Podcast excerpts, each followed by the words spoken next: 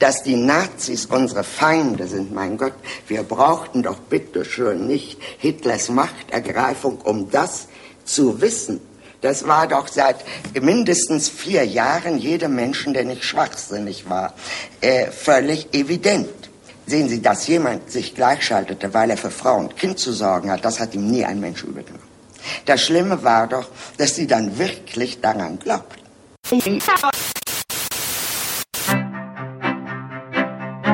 Man, man kann es nicht immer nebenbei laufen lassen, weil sonst verpasst man was. Soziopod. Nee, nee, man muss mitdenken. Ja, ja, oder gefährlich. Soziopod. Herzlich willkommen zu einer neuen Ausgabe des Soziopods, die Nummer 57. Mhm. Und wir haben äh, diesmal tatsächlich eine äh, schnellere Taktung. Und ich begrüße wie immer recht herzlich Professor Dr. Nils Kögel. Guten Morgen, guten Abend. Ich begrüße wie immer Patrick Breitenbach. So, und wie wir es in der letzten Episode angekündigt haben, ist die heutige Episode keine Überraschung. Vielleicht höchstens, ähm, wie gesagt, die Zeit, die äh, dazwischen vergangen ist oder sehr wenig Zeit, die dazwischen vergangen ist, aber das ist ja wunderbar, da könnt ihr euch freuen. Wir sprechen heute über Hannah Arendts nächstes Werk, über ihr Buch über das Böse. Wir hatten in der letzten Episode, in der 56 Hannah Arendt und ihr Werk Vita Activa vom oder vom tätigen Leben ausführlich besprochen. Vielen Dank übrigens für ähm, die schöne Resonanz von euch. Äh, es scheint ja sehr gut angekommen zu sein da draußen. Das freut uns natürlich ähm, sehr. Und ähm, ja, äh, ich fand es ja auch sehr erhellend. Mhm. Ich zum ersten Mal auch einen Zugang zu Hannah Arendt hatte. Mhm. Äh, ich habe tatsächlich gesehen, einen, einen Kommentar, vielleicht kannst du was dazu sagen. Mhm. Jemand, der gesagt hat, wie, weil gerade Hannah Arendt ein bisschen sperrig vielleicht ist, wie könnte man über die Werke und Büchern Zugang finden? Gibt es irgendwie ein Buch, was besonders leicht als Einstieg? Ist dir eine Sekundärliteratur begegnet, die gut wäre zum Einstieg? Ja, Hast du da irgendwie einen Tipp? also ich fand jetzt die Bücher, die ich gelesen habe, alle ziemlich schwierig. Wobei ich finde, das Buch, das wir heute besprechen, über das Böse, ist ein bisschen leichter. Also das wäre vielleicht ein Einstieg jetzt über die Moralphilosophie oder die Moraltheorie von Hannah Arendt. Die, das geht, finde ich ganz gut. Ähm, ich habe halt ein wunderbares Sekundärbuch gelesen für die letzte Folge. Das heißt äh, Hannah Arendt zur Einführung von Grit Strassenberger. Das ist sehr gut geschrieben, finde ich, sehr schön geschrieben, sehr ausführlich.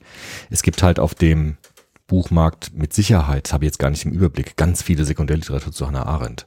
Da müsste man sich einfach mal einlesen. Also kann man sich zwei, drei Sachen vielleicht bestellen. Ist ja heute auch vielleicht über, über bestimmte mm, Kanäle gar nicht mehr so teuer.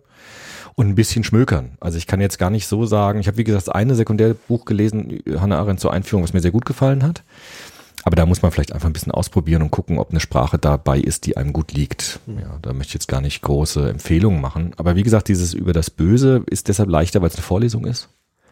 Und ähm, das ist ein bisschen leichter geschrieben. Von daher für diese Moralfrage wäre das vielleicht sogar auch ein Tipp der Primärliteratur. Sehr gut. Mhm. Also, ich glaube, zu Hannah Arendt haben wir in der letzten Folge schon ausführlich so ein bisschen biografisch äh, Ja. berichtet. Gibt es aber wahrscheinlich äh, zur Hinführung des Werkes über das Ja. Böse schon durchaus biografische Ja. Stationen, die wir natürlich in dem Zusammenhang erwähnen. Genau. Ja, also es war ja so, dass sie ähm, auch in der Zeit des Naziregimes in Deutschland geflohen ist, weil sie eben jüdisch war. Und äh, nach Amerika geflogen ist, über ein paar Stationen, über Paris zunächst und dann nach New York. Und ähm, in dieser Exilszeit hat sie natürlich äh, wahnsinnig viel nachgedacht über diese Zeit in Deutschland, also 33 bis 45 und hat dort auch ähm, sehr viel über die Frage nachgedacht, warum tun Menschen böse Dinge? Also wir haben ja letztes Mal in Vita Activa gehört, dass sie eigentlich eine Handlungstheorie entwirft, also arbeiten, herstellen, handeln. Und im dritten Bereich, in dem Bereich des Handelns, gibt es ja auch Facetten des menschlichen Handelns, die problematisch sind, die äh, schreckliche Folgen haben können für andere Menschen. Und das hat sie natürlich in der Zeit des Nationalsozialismus ähm, ganz deutlich gesehen, hat sich dann die Frage gestellt, wie kann man das denn jetzt erklären? Also wo kommt denn jetzt dieses böse Handeln her? Und das war in der Zeit des ähm, Exils natürlich eine ganz wichtige Frage. Und darüber hinaus, glaube ich, bis zu ihrem Lebensende eine entscheidende Frage. Wie kann man ähm, dieses Buch einordnen, auch im Kontext von Vita Activa? Also welches Hm. hat sie vorher geschrieben, welches war danach? Also Vita Activa ist vorher. Vita Activa ist äh, 1958 erschienen und über das Böse ist eben diese Vorlesungssammlung zu Fragen der Ethik, das ist äh, von 1965 bis 66 geschrieben worden oder auch gehalten worden, diese Vorlesung. Also ist äh, nach äh, Vita Activa. Ähm, glaube aber, dass sie auch schon in der Zeit, in dem sie Vita Activa geschrieben hat, natürlich mit diesen Fragen schon beschäftigt war und dann in dieser Vorlesung nochmal richtig grundlegend ausgearbeitet hat. Übrigens vielleicht ein Tipp an der Stelle, weil wir gesehen haben, dass uns das äh, Museum für Deutsche Geschichte in Berlin ähm, unseren letzten Hannah Arendt Podcast empfohlen hat. Es äh, gibt da wohl eine Sonderausstellung zu Hannah Arendt. Also wer sich da intensiver für interessiert, auch für ihr Leben, nehme ich mal an, dass das in dieser Ausstellung äh, gut dargestellt wird. Könnt ihr ja mal vorbeischauen, wenn ihr eh in Berlin seid und in der Gegend und euch dafür interessiert. Ja, vielleicht nochmal zur Zeit. Also, dass die Vorlesung 65, 66 erschienen ist, ist vielleicht auch deshalb natürlich wichtig, weil ähm, Hannah Arendt ja berühmt gewesen äh, geworden ist, auch dafür, dass sie den äh, Prozess von Adolf Eichmann verfolgt hat. Also Adolf, Adolf Eichmann ähm, wurde ja angeklagt nach dem Krieg in Jerusalem. Und da war sie, man könnte sagen, so teilnehmende Beobachterin. Also hat sich äh, dazu ähm, gesellt, hat unheimlich viel Dokumente erforscht und Archive gewälzt, auch über diesen Prozess. Und das ist, glaube ich, auch eine ganz wichtige Station in ihrem Leben gewesen. Also diesen Prozess zu verfolgen und darüber auch die Fragen neu zu bedenken, wie konnte es dazu kommen, dass der Nationalsozialismus, das vor allem Auschwitz äh, gewesen ist, der Massenmord an Juden, Sinti und Roma und anderen verfolgten Minderheiten in Deutschland. Und das war so eine Frage, die sie ähm, auch gerade da natürlich brennend interessiert und äh, extrem beschäftigt hat, auch in dieser Zeit, in den 60er Jahren. Und sie hat ja den Prozess ähm, quasi als Journalistin begleitet, also für eine ähm, Tageszeitung, glaube Ja. ich, war es, einer amerikanischen, ähm, und hat darüber eben regelmäßig ähm, Artikel Ja. veröffentlicht und, und geschrieben. Und war wohl auch nicht ganz unumstritten. Ja, Ähm, auch gerade unter anderen äh, jüdischen Ja. Mitbürgern, ähm, die das nicht ganz unkritisch gesehen haben. Genau, da müssen wir jetzt ein bisschen genauer ausholen, weil ihre Thesen stießen auf geteiltes Echo, weil viele auch gesagt haben, so die Thesen, die sie da aufstellt, die sind irgendwie, wenn man das aus der Opferperspektive betrachtet, der Menschen, die gelitten haben, äh, fast verharmlosend, wenn man sie jetzt nur oberflächlich hört. Glaube aber, dass wenn wir da in die Tiefe gehen, das vielleicht ein bisschen auch nochmal ähm, klären können, was sie meint. Ja. Gut. Dann, wie steigen wir am besten ein? Also ich habe ja schon versucht, so einen Übergang zu machen von Vita Activa, Handlung. Handlung heißt, Menschen ergeben sich zu erkennen in ihrer Identität durch das, was sie tun, also performativ sein, sprechen vor allem und durch ihre Taten. Handlung heißt, ähm, das Tun, was ich, was ich mache, hat einen Sinn, hat eine Bedeutung. Und da sagt sie jetzt, ähm, sind im späteren Werk jetzt über das Böse, es gibt ja auch Handlungen, die, wie ich eben gesagt habe, schreckliche Folgen haben für andere Menschen. Und da stellt sie sich die Frage, wie kommt es eigentlich dazu, dass das immer wieder passiert und eben in dieser krassesten Form, wie sie sagt, im Holocaust des Zweiten Weltkriegs in Deutschland passiert ist und in den besetzten Gebieten Deutschlands in Europa. Und dort hat sie jetzt äh, sehr intensiv nachgedacht, wie kann man das Böse eigentlich begreifen, erfassen, also diese Triebkraft in uns oder was immer es sein mag, das uns immer wieder dazu verleitet, Handlungen nicht nur konstruktiv auszuführen, sondern eben destruktiv und anderen Menschen zu schaden. Und äh, das führt sie natürlich zur Moralphilosophie. Also sie ist da äh, auch eine Bezugswissenschaft, die Philosophie wieder für sie, obwohl sie ja selbst sagt, sie ist keine Philosophin, aber die Bezugswissenschaft Nummer eins ist die Philosophie. Und sie sagt, wenn wir das irgendwie erklären wollen, müssen wir wieder zu den großen Moralphilosophinnen und Moralphilosophen ähm, stoßen und die mal befragen, was würden die denn jetzt dazu sagen? Weil sie auch in dem legendären Interview mit Günter Gauss, das wir auch am Anfang unserer letzten Folge jetzt haben, äh, auch gesagt hat, dass äh, sie, ähm, sie und ihre Freunde äh, maßlos erschrocken sind, als sie von Auschwitz gehört haben. Also, dass das passiert ist, das war für sie äh, ein wahnsinniger Schock und ähm, ein unglaublich, ja, äh, erschütterndes äh, Information und Erlebnis, das zu erfahren, dass das passiert ist. Weil sie diesen berühmten Satz dann sagt, das hätte nie passieren dürfen. Und dieser Satz ist unglaublich wichtig bei ihr, weil sie den herleitet. Sie sagt nämlich, wenn man sich jetzt die Theorien über das Böse und über das Gute im Menschen anschaut, da gibt's ja die Moralphilosophie von Kant zum Beispiel, und die haben ja auch schon zu Genüge gemacht. Es gibt die Moralphilosophie von Hegel. Es gibt auch die alten Griechen, der Sokrates hat auch eine Moralphilosophie. Und der sa- und, äh, Arendt sagt jetzt, wenn wir das ernst nehmen wollen mit Moralphilosophie, dann müssen wir jetzt äh, Auschwitz ins Zentrum stellen, den Holocaust. Und jetzt mal gucken, wie weit kommen wir denn jetzt mit den Erklärungsmöglichkeiten, die diese Theorien uns anbieten. Und dann sagt sie, das Problem ist jetzt erstmal in dem deutschen Idealismus, dass die das überhaupt nicht erklären können. Also zum Beispiel der Hegel, der ja, jetzt wieder sehr verkürzt, Hegelianerinnen, Hegelianer mögen mir verzeihen, aber der irgendwie so eine Idee hat, das Böse ist irgendwie notwendig als dialektisches Prinzip, damit die Entwicklung weitergeht. Ja, also das, das negative Prinzip ist irgendwie, es muss so eine Antithese geben und diese Antithese, also der Widerspruch zu dem, was ist, führt dazu, dass sich das auflöst in die Zukunft hinein, sodass dann die Geschichte des Menschen zu sich selbst kommt und in einer dialektischen Entwicklung steht. Und Yin Yang. Sowas.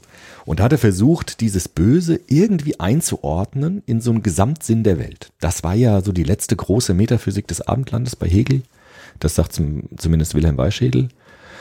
In dem versucht wird, so eine Theorie zu ermöglichen aus dem Denken heraus, in der dann alles irgendwie aufgeht, in der dann alles irgendwie zu sich selbst kommt. Auch wenn Schreckliches in der Welt passiert, es ist irgendwie eingefasst in so eine große Theorie des Fortschritts. Und das sagt sie, das können wir angesichts des Holocaust gerade schon mal vergessen. Weil ja, das, zumindest, weil das ja sehr relativierend ist. Ja. Also damit würde ja alle, ja, letztendlich ja. letztendlich alles in einem positiven Sinne stehen. Wenn er sozusagen, wenn alles aufgeht, er das als positiv ist, man könnte ja auch das, ich sag mal, aus einer extremen, ja fast schon Weltallperspektive, ist gar keine Vogelnestperspektive Ja, mehr. ja. Ähm, wenn du sagst, naja, im Grunde genommen ist es so ein bisschen, und das geht ja in die fernöstliche Philosophie tatsächlich, die ja sagen, im Grunde genommen ist alles Illusion, ja, am Ende Nirvana löst sich alles auf, so ein bisschen. Ja, das ist natürlich schwierig für diejenigen, die sich noch mitten in diesem Kreislauf entweder als Täter, Opfer, wie auch immer befinden. Genau. Da macht es halt keinen Sinn. Und wenn man im Hier und Jetzt verweilen möchte, im Ja. Sein äh, oder Dasein, wie es glaube ich dann Heidegger wiederum formuliert, ist das natürlich Kacke. Das ist kacke. geht nicht. Genau. Und es geht ja auch rückwirkend nicht. Das hat der Adorno ja auch gesagt. Also, was ist denn mit denen, die erschlagen worden sind? Was ist denn mit denen, die gefoltert worden sind? Mag ja sein, dass das später nett wird, alles auf der Welt. Aber was ist denn mit denen? Werden die dann gerettet? Nein, die sind ja tot und die Erschlagenen bleiben erschlagen, sagt Adorno. Und das war ja auch die Adorno-Kritik an Hegel, dass er gesagt hat, also das, das geht einfach nicht auf. Ja, diese Rechnung geht nicht auf. Und das sagt sie genauso. Also deshalb ist sie auch kein großer Fan des deutschen Idealismus an der Stelle. Man könnte prägnant sagen, äh, Moral ist kein Nullsummenspiel. Nee, kann es eigentlich nicht sein. Und jetzt gerade vor allem nach dem, was im Ersten Weltkrieg und vor allem dann im Zweiten Weltkrieg mit dem Holocaust passiert ist, hat sich eigentlich diese Geschichtsdialektik erledigt. Heißt nicht, dass alles, was Hegel gesagt ist, damit sich, damit sich erledigt hat, aber dieser Punkt, also diese Vorstellung einer Geschichtsphilosophie zu entwerfen, in der dann alles irgendwie so zusammengeht, das äh, sagt sie, kann man eigentlich nicht mehr machen. Und deshalb schaut sie, und das finde ich interessant, weil du eben das Religiöse ein bisschen ins Spiel gebracht hast, die fernöstlichen Religionen. Sie hat ja auch Theologie studiert, evangelische Theologie. Und sie schaut jetzt mal, was sagen eigentlich die Religionen zu dem Bösen. Also die Philosophen, die haben damit ihr Problem. Ja? Und die kriegen das irgendwie alle nicht so ganz hin. Und sie sagt, wir gucken uns mal die Religion an. Was sagen die denn? Und sie schaut sich jetzt tatsächlich die Bibel an und das Neue Testament. Und sie schaut sich an, was sagt denn dieser Jesus von Nazareth eigentlich zu dem Bösen? Also sie nimmt eigentlich diese Figur Jesus von Nazareth und behandelt ihn wie einen Weisheitslehrer, ja, wie ein Philosophen. Also sie hat jetzt gar keinen messianischen Anspruch und keinen religiösen Anspruch. Sie nimmt ihn einfach als jemanden, der anscheinend extrem clevere Sachen gesagt hat und auch dazu ja ganz viel gesagt hat, zum Guten und zum Bösen. Und sie sagt, diese, die Evangelien und vor allem das, was eben Jesus dort sagt, ist häufig viel realistischer als das, was die Philosophen sagen. Weil Jesus sagt, wir machen Mist im Leben. Wir sind unfair zueinander. Und er sagt im gleichen Atemzug, die meisten Dinge, die wir tun, bin ich bereit, siebenmal, siebzigmal am Tag zu vergeben. Das sagt er. Die meisten Sachen, wenn wir ehrlich sind, machen wir selbst falsch. Der werfe den ersten Stein, der frei ist von Schuld. Vergebt einander. Das ist das zentrale Merkmal der Evangelien. Vergebt, vergebt, vergebt, weil die Leute anzuklagen und sie fertig zu machen, das ist meistens etwas, was niemandem gut tut am Ende des Tages. Deshalb sagt er, die meisten Sachen, die wir tun, sind vergebbar und sollen auch vergeben werden und sollen nicht den Menschen nachgetragen werden.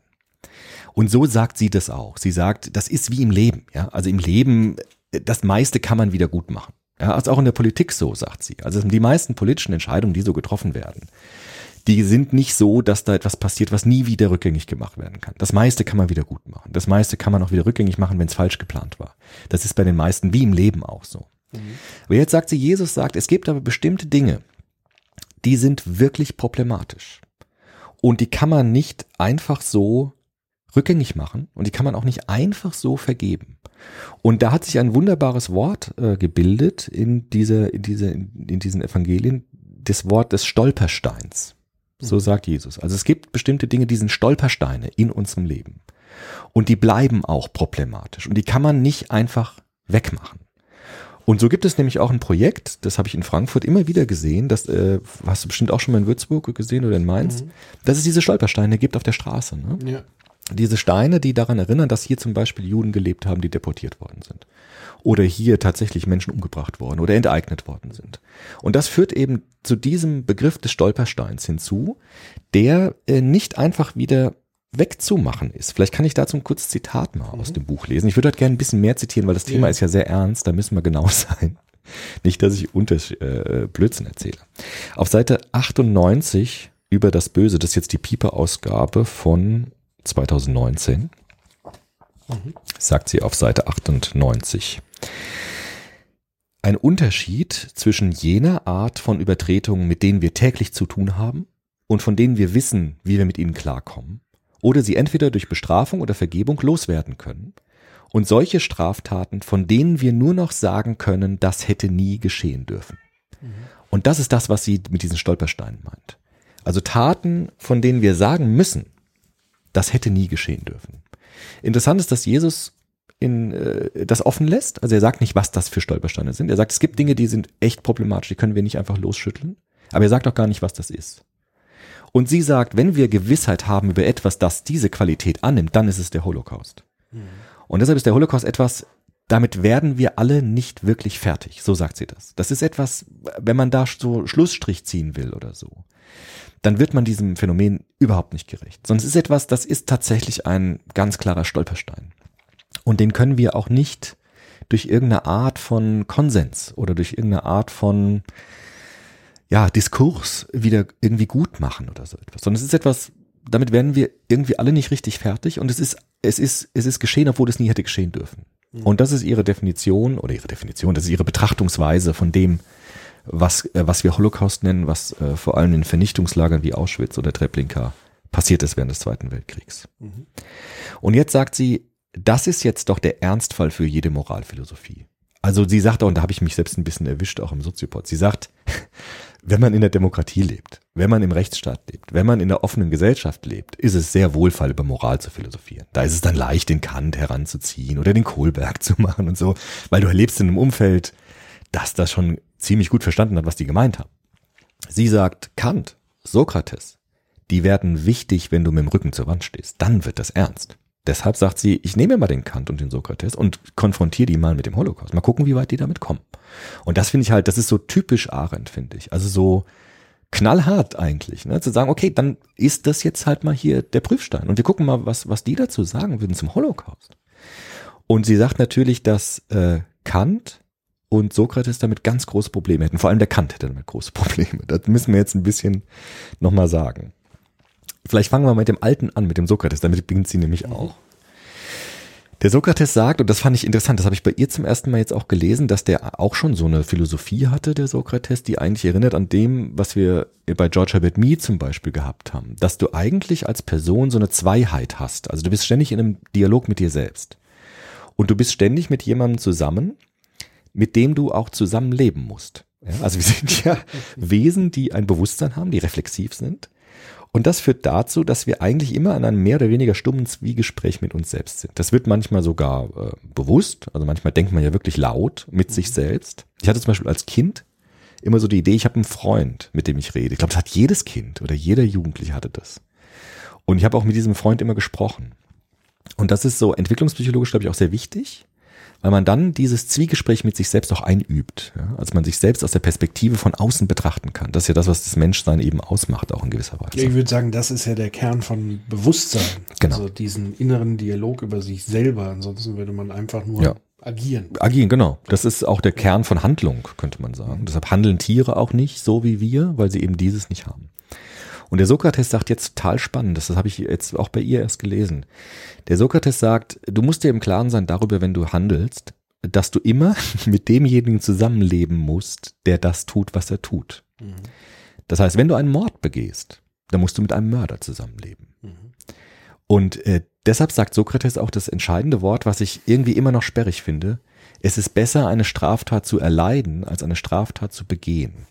Denn wenn du eine Straftat erleidest, dann lebst du mit jemandem zusammen, der nichts gemacht hat, der Opfer war, vielleicht von Unrecht. Und mit demjenigen zusammenzuleben ist vielleicht sogar einfacher, als mit jemandem zusammenzuleben, der ein Mörder ist oder der ein Schläger ist oder der Menschen unglaublich sch schlimm behandelt hat.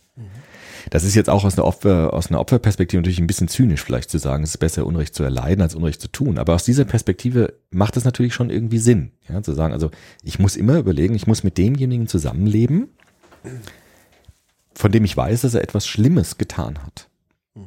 Und deshalb muss ich mir auch selbst verzeihen können, bei so kleineren Sachen. Da sagt sie auch, das ist manchmal schwieriger als anderen Leuten zu verzeihen, sich selbst zu verzeihen. Also manche Menschen sind ja unglaublich im Hadern mit sich selbst und haben wahnsinnig viele Selbstvorwürfe. Und da sagt sie, das ist auch das, was Sokrates nicht gemeint hat. Wie gesagt, ich kann die meisten Sachen 70 mal, 7 mal vergeben.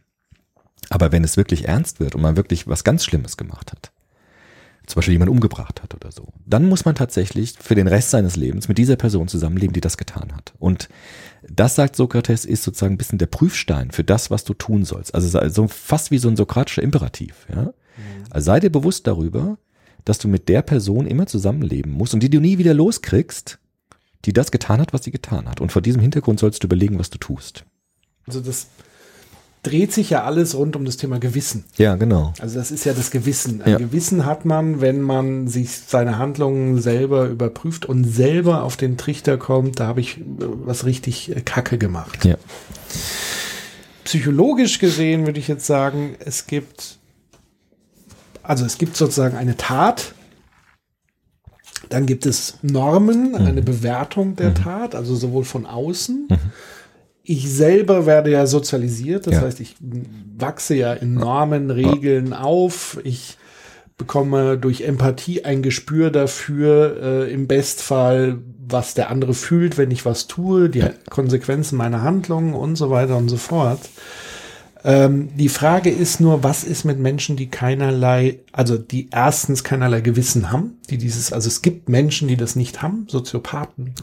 Und was ist mit denen, die es sich rechtfertigend schönreden? Ja, gibt's auch.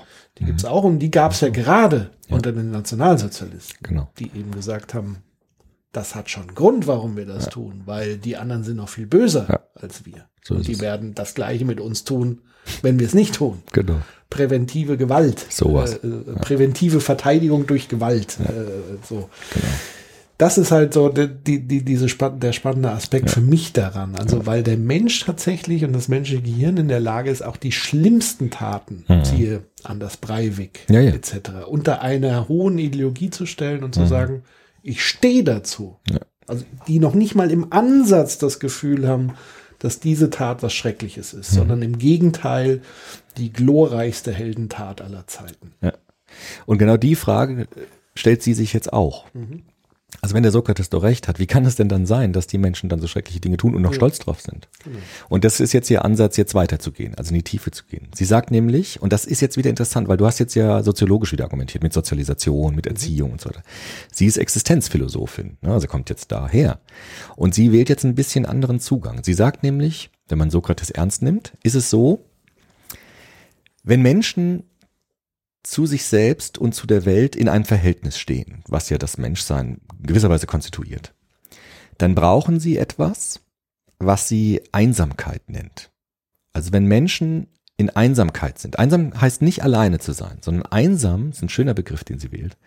Einsam zu sein heißt, man könnte sagen, zur Ruhe zu kommen, nachzudenken, was man tut, zu reflektieren, was man macht, zur Besinnung zu kommen, würden die alten Griechen sagen.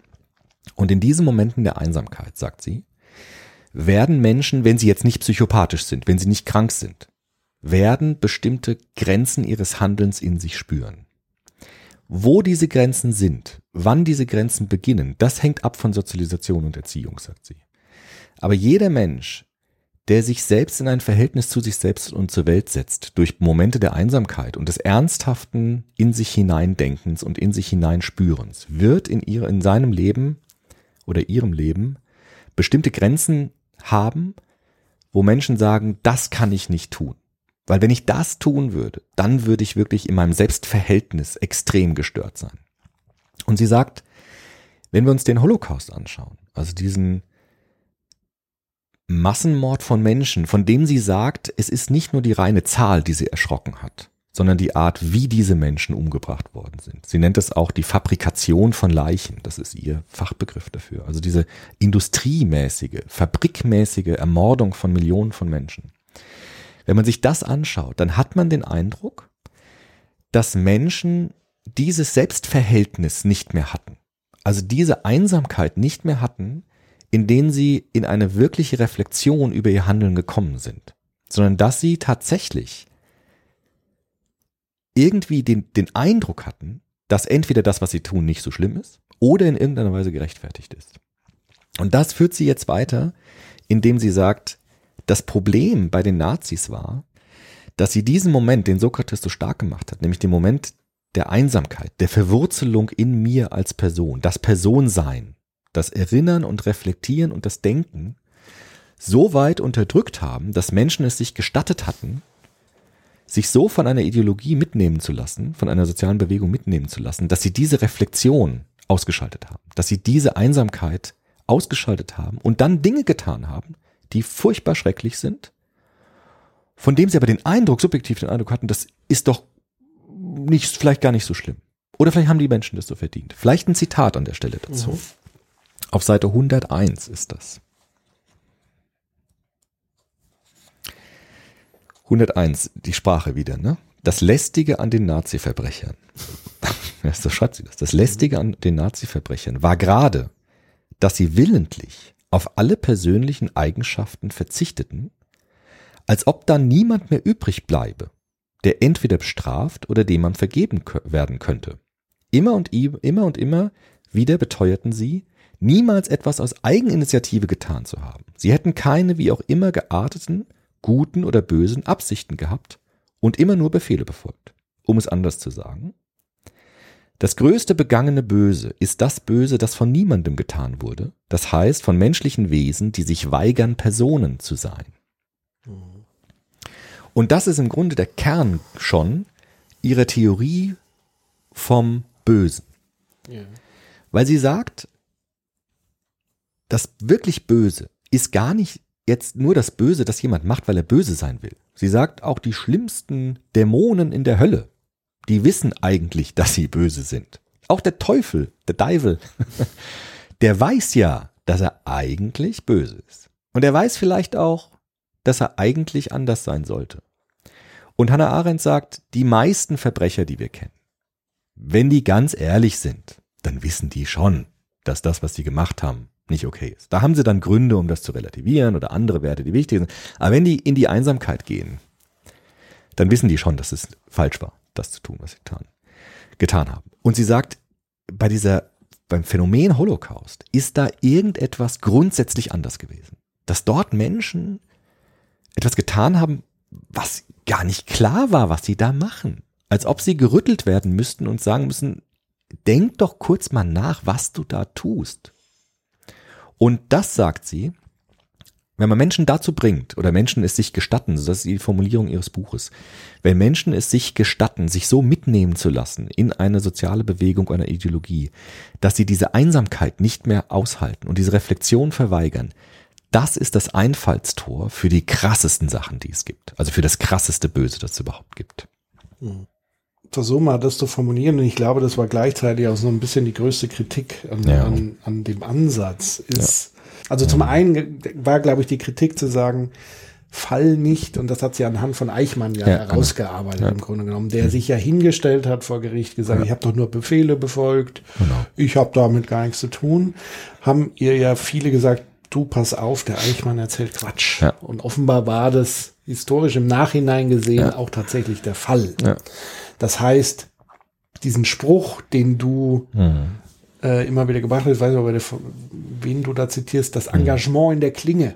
Ja, das ist der Remsmar. Der Remsmar. Jan Philipp bei, Remsmar. Gewalt. Ja, das das Engagement, Engagement in der in Klinge. Genau, ja. Das würde sie ja. den Menschen dadurch absprechen. Richtig. Es gibt kein Engagement in der Klinge, weil jeder Mensch eigentlich diese Einsamkeit besitzt, um er, zu erkennen, diese Vernunft zu haben. Nur wenn er mal richtig auf sich hört, verschwindet, gibt es dieses Engagement gar nicht. Und es gibt Grenzen des Engagements. Genau. Es gibt Grenzen. Es gibt Grenzen, wo ich, das, das kann ich nicht, das kann ich, das darf ich nicht tun. Genau. Und das im Gesamtzusammenhang würde ich massiv bezweifeln. Mhm.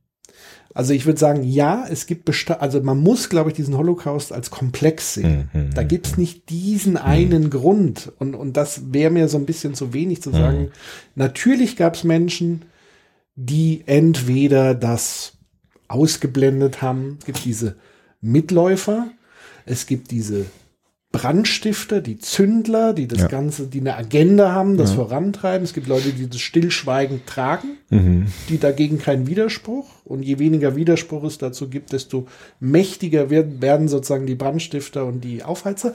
Und es gibt das, was äh, Peter Scholl-Latour, man kann ja sagen, von ihm will, aber der ja mal gesagt hat, für eine Revolution brauchst du kein Smartphone, da brauchst du ein paar Halunken mit dem Knüppel. Ja, genau. Das heißt, du brauchst die Leute mit Engagement in der Klinge. Mit Engagement die SA, die SS, die wirklich aus Überzeugung auch gerne, und das hat Erich Fromm ja als sadomasochistischen Charakter beschrieben, die Sadisten sind, die eine Lust empfinden, andere Menschen zu quälen, zu zerstören. Das, was auch Remsmar beschrieben hat in seinen Formen der Gewalt. Autotelische Gewalt. Autotelische Gewalt, dass es einfach Menschen gibt, die Lust haben, andere zu quälen und zu zerstören. Und an dem Punkt greift dieses reflektierte Einsamkeit einfach 0,0 mehr, sondern es ist eben diese Gemengelage aus genau diesen Faktoren. Es gibt Leute, die die würden nie jemanden persönlich, äh, also die würden auch kotzen, wenn sie das alles sehen, aber sie, sie im Sinne dessen zündeln die und treiben andere dazu an und können dann immer sagen, ja, so habe ich es ja nie gemeint, also dass der das jetzt wirklich macht. So, und dann gibt es eben die, die vielleicht ideologisch noch nicht mal überzeugt sein müssen, sondern die einfach sagen, oh, ich habe Bock, das äh, zu vollstrecken. Ich mache jetzt, ich bin jetzt mit Anwalt von Arendt so ein Ja, ja, bisschen. klar. ne? Ich sage ja auch nicht, dass das, Nein, nein, ist meine aber das ist ganz, aber das sind Genau. die wichtigen Diskurse, die auch in den 60er Jahren ja gar da waren. Also Hans Jonas zum Beispiel hat jetzt genau deine Position Mhm. auch gehabt, hat die auch äh, gegen Arendt vorgebracht, ja, und hat er gesagt, das ist, das ist echt ein Problem, ja, weil es gab ja natürlich. Aber sie hat darauf reagiert, auch Mhm. in dem Buch, und hat gesagt, natürlich gab es die Sadomasochisten. Es gab die Leute, die Engagement in der Klinge hatten. Aber die, sagt sie, interessieren mich jetzt gar nicht so sehr. Weil sie sagt, und ich glaube, dass sie beim Eichmann da Unrecht hat, der war tatsächlich ein Fanatiker. Sie sagt aber, damit so etwas wie der Holocaust entstehen kann, braucht es mehr als Fanatismus. Ja. Also es braucht eine Maschinerie, auch ein Verwaltungsapparat, der nicht nur von Menschen geleitet werden kann, die Fanatisten sind, weil die wir hätten das gar nicht hingekriegt. Ja. also so ein, es gibt natürlich schreckliche Taten von Fanatikern, die furchtbare Resultate hervorbringen, ja, also Terrorismus und so weiter. Aber sie sagt, für den Holocaust reicht diese klassische Erklärung nicht aus, weil das waren eben nicht nur Fanatiker, sondern es waren Menschen, wie der Eichmann oder das, was sie in dem Eichmann gesehen hat, der hat sie ja ein bisschen wahrscheinlich da geblendet oder hat das, hat das äh, so gut versteckt, diesen Fanatismus, dass man ihn nicht, nicht so gesehen hat. Selbst Hannah Arendt hat ihn nicht gesehen. Menschen, die sagen, na ja, ihr sagt jetzt, das war böse. Aber in der Gesellschaft, in der ich gelebt habe, war das normal. Und jetzt sagt ihr nach dem Krieg, das sei falsch. Ich sehe jetzt auch irgendwie vielleicht, das ist falsch. Aber das, die Normen ändern sich doch. Also das sind doch gesellschaftliche Vereinbarungen. Und ich habe in der Gesellschaft gelebt, die hatte andere Vereinbarungen. Und wie kommt ihr jetzt dazu, mir zu sagen, ich sei böse? Nur weil ihr jetzt andere Normen habt in eurer Gesellschaft. Und sagt, das, das ist das Problem des Holocaust. Dass zu einem extremen Fanatismus, extremer Relativismus hinzukommen muss. Dass es Menschen gibt, die mit moralischen Normen, so wie sie Sokrates und Kant, wir kommen gleich noch zu Kant, wie Kant sie aufgestellt haben, dass Menschen damit umgehen wie mit Tischmanieren. Dass sie sagt, na ja, das ist halt jetzt anders. Und das war halt damals anders. Aber das heißt doch nicht, dass es böse war. Das ist doch, das sind doch menschliche äh, Vorstellungen. Und deshalb war es anders. Und so hat Eichmann argumentiert. Er hat gesagt, es gab, ich hatte Befehle. Ich hatte Befehle, ich, natürlich wollte ich Karriere machen. Das stimmt, das, das war ein bisschen egoistisch, ich wollte halt Karriere machen. Aber dazu musste ich natürlich das ausführen, was mir gesagt worden ist. Und ich habe gar nicht nachgedacht, ob das jetzt böse oder gut war. Das waren Befehle, das stand in der Verwaltungsakte Nummer so und so, Code 3, ba, ba, ba. Und das hat sie erschreckt. Weil sie gesagt hat, wenn das alles Sadomasochisten gewesen wären, wenn das alles Fieslinge gewesen wären, wenn das alle, wie sie das wunderbar sagt, Macbeths gewesen wären, dann hätte ich doch was gehabt zum Greifen. Dann hätte ich doch kämpfen können mit den Leuten. Aber mit solchen Leuten, wie ich sie gesehen habe, kannst du gar nicht kämpfen, weil du weißt gar nicht, wogegen du kämpfen. Willst du mit den Aktenordnern kämpfen? Und das war der Schock, den sie hatte bei Eichmann in Jerusalem. Und ich würde sagen, bei Eichmann ausgerechnet hat es nicht gestimmt, was sie gesagt hat. Aber es hatte auf unendlich viele in Deutschland zugetroffen. Und deshalb würde ich diese These, und der Remsmar hat sie ja auch kritisiert damit. Und ich glaube, er hat auch recht damit, dass sie bei vielen Menschen auch dieses Engagement in der Klinge unterschätzt hat. Aber ich glaube, dass sie etwas ganz, ganz Wichtiges entdeckt hat. Nämlich für so etwas wie den Holocaust reicht Fanatismus nicht aus. Es muss dieses vollkommene Oberflächlichkeit dazukommen, die Menschen haben. Und diese Oberflächlichkeit nicht mehr mit sich selbst ins Gespräch zu kommen, nicht mehr sich selbst zu befragen, nicht mehr in die Einsamkeit zu gehen, nicht mehr in die Reflexion mit sich selbst zu kommen. Das ist das Tor, das sich dann öffnet, damit das entstehen kann, was niemals hätte passieren dürfen. Und das ist der Kern ihrer Theorie über den Holocaust. Und das sollte man bei aller Kritik sehr, sehr ernst nehmen, finde ich. Ja. Ja. Also der Holocaust, nur um das an der Stelle einfach nochmal klar zu machen, ist natürlich ein einmaliges, Ja, ja. Unvergleichbares Mhm. Ereignis, schreckliches Ereignis gewesen. Mhm. Ich würde dennoch versuchen, trotzdem mal dieses Grundprinzip, Mhm. das, was du jetzt gerade beschrieben hast, vielleicht auf andere Dinge Mhm. anzuwenden und vor allen Dingen auf Dinge anzuwenden, die wir heute als völlig normal sehen. Mhm. Ähm, wie gesagt, ich will das nicht vergleichen, aber du hast vorhin gesprochen, industrialisierte äh, Leichen erzeugen. So sagt sie das, ja. Schauen wir uns an, wie unsere Nahrung Ah ja, gut, klar. entsteht. Ja. Also wir Ja. produzieren Milliarden von Tierleichen und so.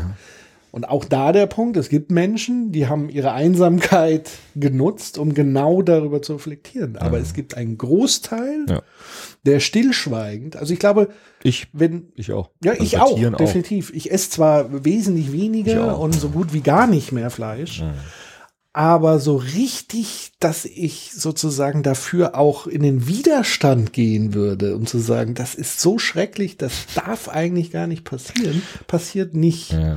Ähm, und es ist eben dieses Ding, und auch da ist ja Engagement in der Klinge in Anführungszeichen. Also es gibt Aber ja nicht jetzt Leute, Hass gegen Tiere. Nein, nicht Hass gegen Tiere, aber eine absolute Unemotionalität, weil sonst würdest du es nicht machen ja, können. klar. Das heißt, wenn jeder, der Fleisch isst, es selber machen müsste, Ja. Würden weniger Leute Fleisch essen. Ja. Das meine ich halt, also eigentlich weiß es jeder so ein bisschen, aber es wird schon ausgeblendet. Mhm. Ja, ja, schmeckt ja Ja, ja, gut klar. und es ist und genau dieses meint sie vielleicht. Also es gibt diese Ja. wenigen Akteure Ja. Und es gibt die die Masse, die das mitträgt, die davon profitiert, äh, die das sozusagen stark einfach ausblendet. Und da gibt's ganz viele äh, äh, Themen weltweit, wenn es um, um das Thema Waffenproduktion geht, wo die Leute auch sagen, na ja, ich habe hier einen festen Job. Ja, Also gerade bei Waffenproduzenten vor Ort, das ist eine Industrie, die gibt Arbeitsplätze, ich kann meine Familie ernähren. Was da genau mit dem Waffen passiert, wer wen da erschießt, Ist nicht mein Konzern. das ist nicht mein, Mhm. nicht meine Verantwortung. Das verantworten die, die es kaufen. Und wenn ich es nicht mache, dann machen es halt andere. Mhm. Muss man doch auch mal sagen. Mhm. So. Genau. Und das finde ich spannend, dass sozusagen, ich glaube, es wird oft immer wieder auf Holocaust angewendet, was ja auch gut und richtig ist, aber ich finde eher interessant, dass man diese Moral-Sichtweise genauso heute anwenden kann und genauso zu sagen, hör zu, es geht nicht nur darum, den nächsten möglichen Holocaust zu verhindern, sondern auch sich grundsätzlich mal im, im, im Zusammenleben anzugucken, was gibt's denn noch für Phänomene, wo wir eigentlich sagen würden, es hätte nie passieren dürfen, Ja. wenn wir mal wirklich tief Ja, in klar. uns gehen. Ja, klar. Ich meine, jetzt dieser Vergleich Holocaust und ich nicht Massentierhaltung, ich weiß, ich Genau. sag nur mal, das Also ist nicht, das, was wir ist wollen. nicht das Gleiche. Das ist nicht das Gleiche, aber ich weiß, was du, was Ja. du meinst, nur noch mal zu sagen, weil das wird ja oft gemacht auch, ne? Also zu sagen, das ist irgendwie ähnlich, aber das ist natürlich was ganz ist- anderes. Ja. Aber was sie, was sie meint, also man kann das natürlich heraus, herausschälen, ihr Grundprinzip. Und sie sagt eben, da müssen wir mit, mit Kant jetzt gleich nochmal kommen, weil das ist der zweite Autor, den sie verwendet. Die, die Gleichgültigkeit, also Mhm. die, die, die, die Verweigerung von Reflexivität, das ist das, was, das ist das, was dann wirklich richtig gefährlich ist. Also natürlich sind Fanatiker gefährlich, aber das, was, was diese Massenhaftigkeit äh, betrifft, das ist eben diese Form der Gleichgültigkeit, indem man diesen Aspekt des Personenseins äh, sich selbst zum Stummen bringt. Mhm. Vielleicht noch ein Beispiel nochmal zu diesem, weil ich das eben diese Einsamkeit interessant finde, weil zum Beispiel alle Weltreligionen, das Christentum genauso wie der Islam, wie der Buddhismus und so weiter, suchen ja gerade diese Einsamkeit. Also suchen ja gerade so den, den Wüstengang zum Beispiel, die Meditation, also das In sich gehen, das die Besinnung. Ja? Und ähm, der Helmut Karasek, der Partner im literarischen Quartett von Ranitzky, ja, der manchmal leider so ein bisschen hinter ihm war, finde ich, obwohl er ein genialer Literaturwissenschaftler war. Er war ja immer so ein bisschen hinter, hinter der äh, Bühnenshow von Ranitzky, leider. Der ist eine interessante Figur. Ich habe seine Biografie gelesen. Der war in der Napola als Kind, ne, in dieser nationalsozialistischen politischen Erziehungsanstalt. Und der hat gesagt, das krasseste bei der Napola, was er in Erinnerung hat, ist dieser ständige Stress, den die uns gemacht haben. Wir mussten es morgens um 5 Uhr raus, mussten irgendwelche Gräben ausheben, ohne Sinn und Verstand, mussten Zelte abbauen, aufbauen.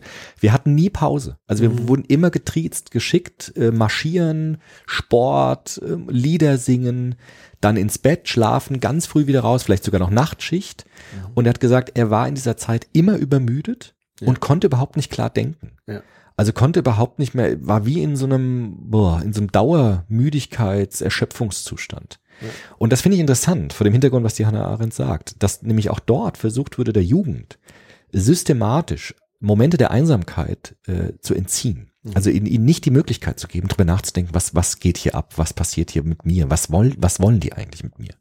Und das fand ich sehr interessant, dass ich das jetzt einfach Zufall, dass ich das gelesen habe. Aber es passt natürlich schon sehr schön zu dem, Absolut. dass man jungen Menschen versucht, alle Möglichkeiten zu entziehen, in denen sie in Besinnung zueinander kommen Ja. können. Ja. Ein anderes Beispiel aus einer ganz anderen Ecke, Religion. Ich habe die Biografie gelesen von der ehemaligen Nonne, die dann ausgestiegen ist, weil sie da nicht mehr einverstanden war mit dem, vor allem was in Afrika passiert ist mit Verhütung und so weiter. Und sie hat auch gesagt, sie ist in den 50er Jahren im Kloster ähm, aufgenommen worden, also ist so eingetreten als Nonne.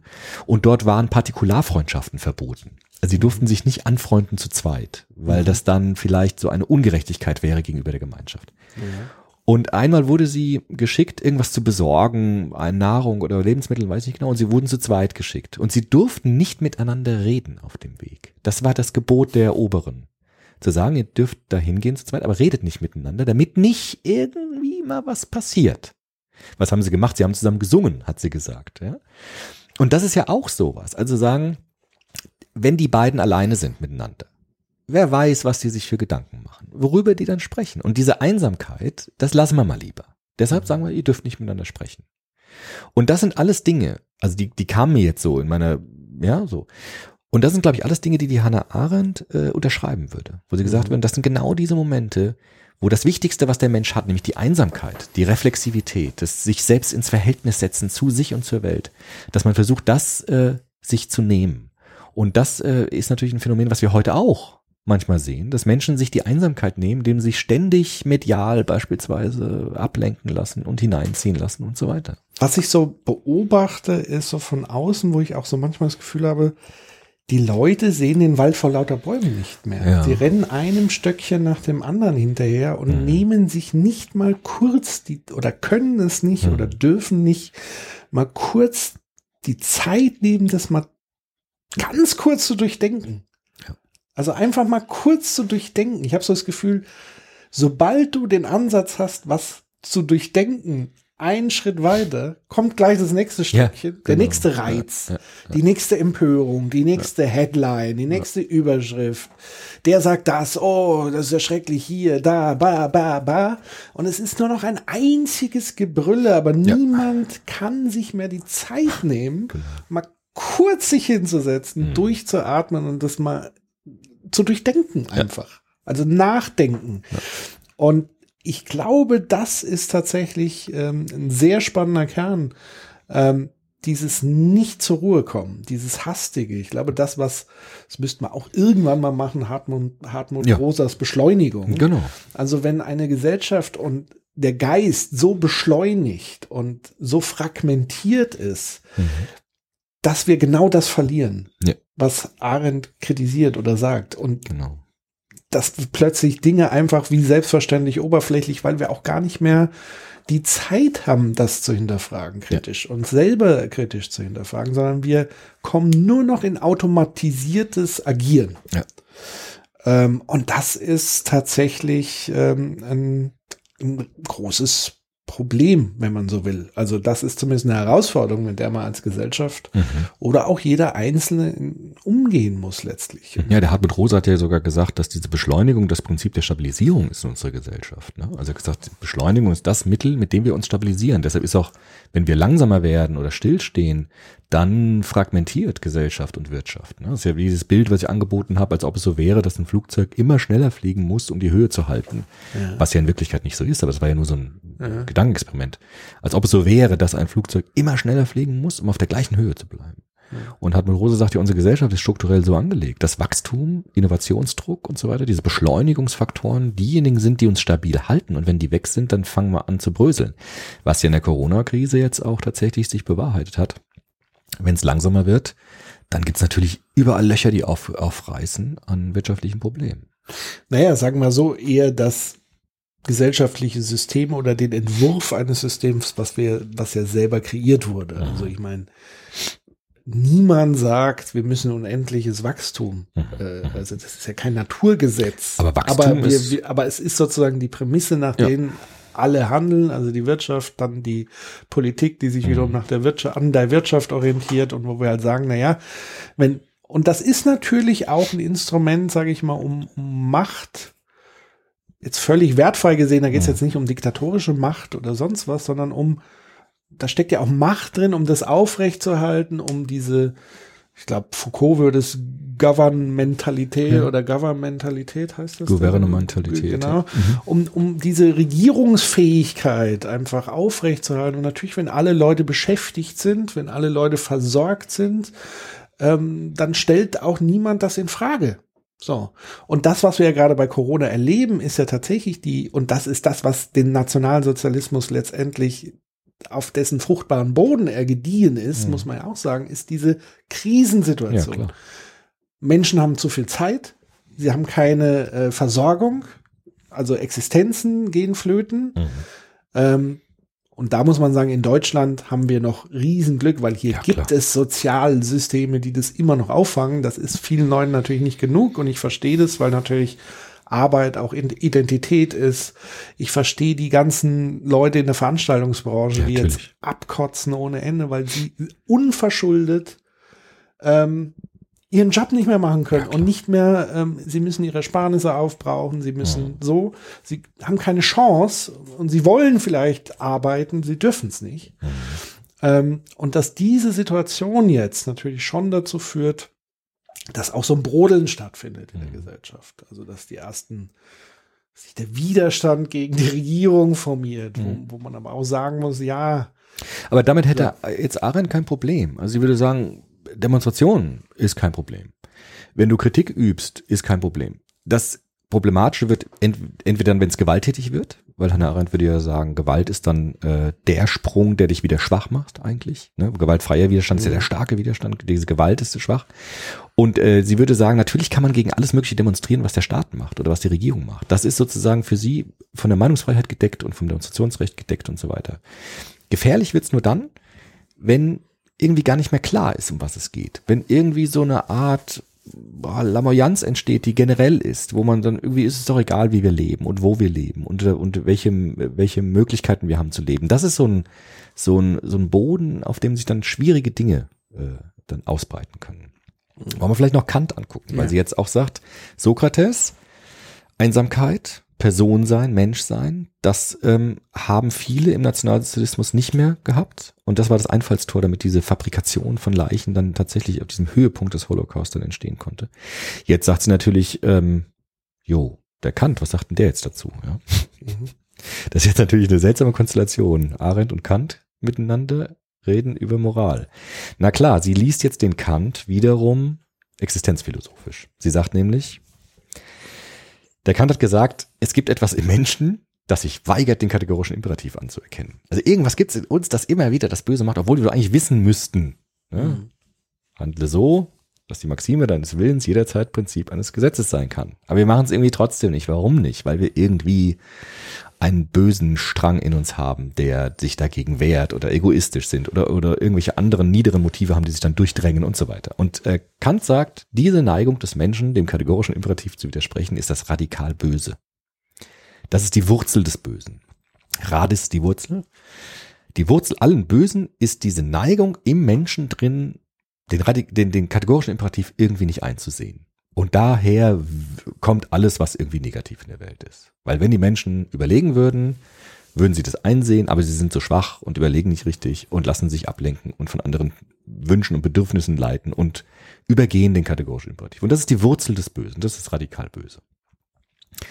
Und äh, Hannah Arendt hat jetzt gesagt, gut, wenn wir das jetzt nehmen, wenn wir den Kant jetzt nehmen, dann wäre doch der Holocaust die das offensichtlichste Phänomen des radikal Bösen. Das wäre doch tatsächlich das radikal Böse. Und mit diesem Kant im Gepäck ist sie jetzt natürlich nach Jerusalem gefahren, um den Eichmann-Prozess zu beobachten.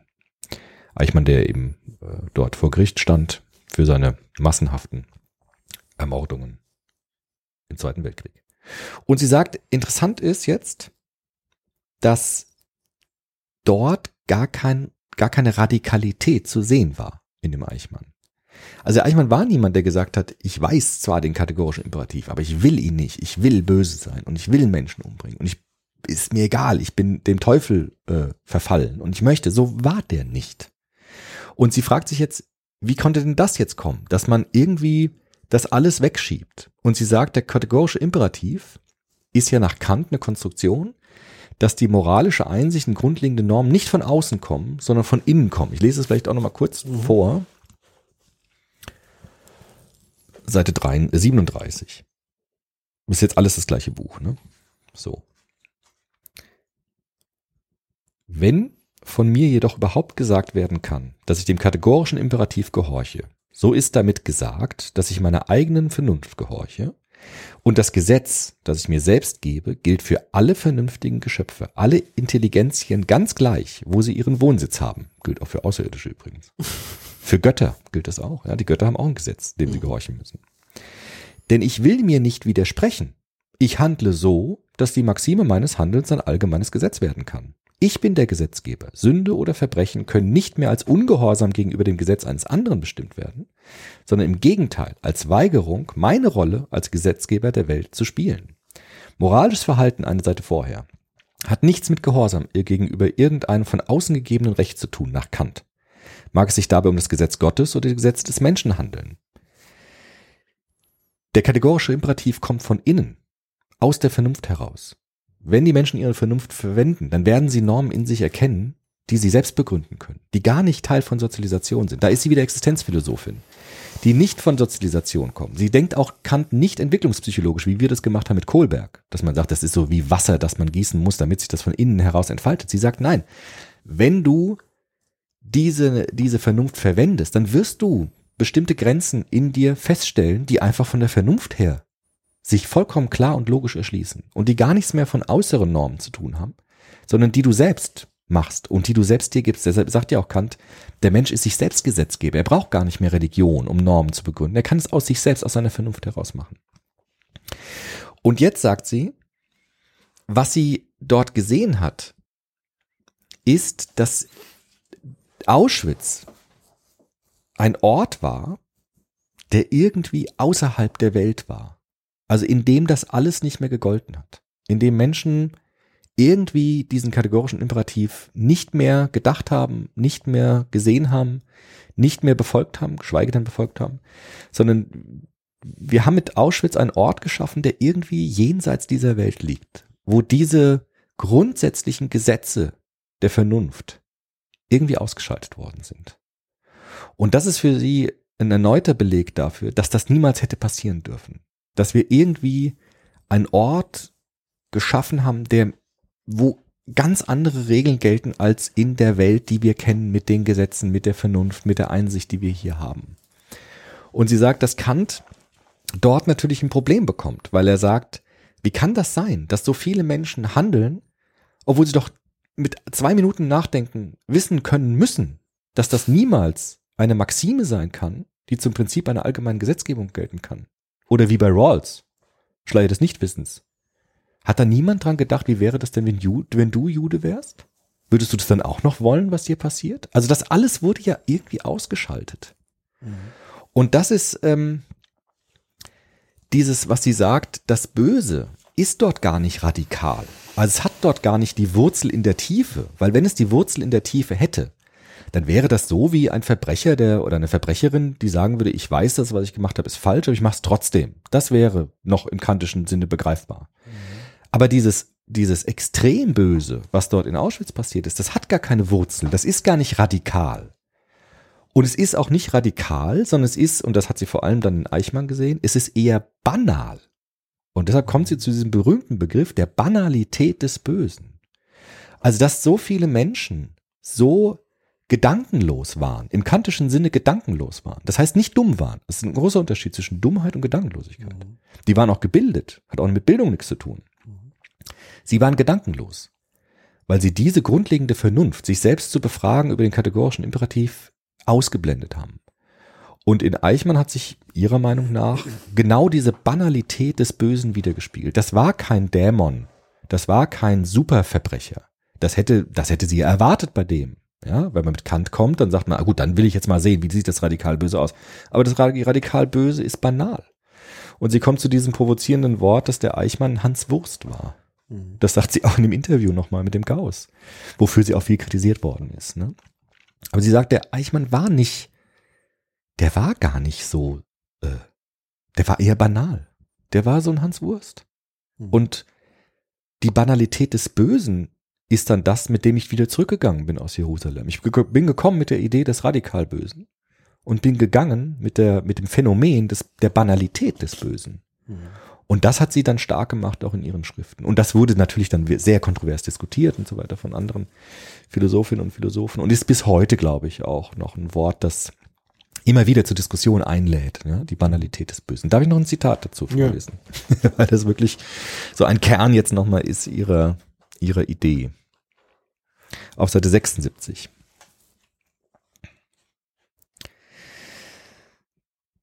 Bisschen länger.